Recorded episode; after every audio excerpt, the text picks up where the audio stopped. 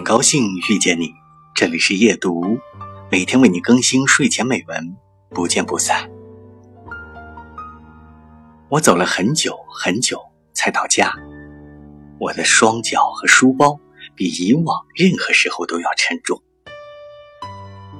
我还有两分钟就能走进农舍。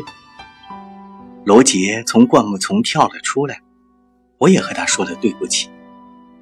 捕猎是猫的天性，我不应该因为它猎杀了小动物而生气。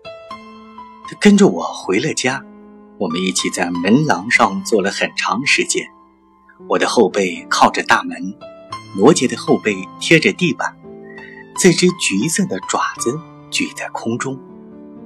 我晃动着一根鞋带，罗杰伸着爪子边玩鞋带边喵喵直叫。似乎早把我甩门的事儿抛在了脑后。我真希望女孩也能像猫一样单纯。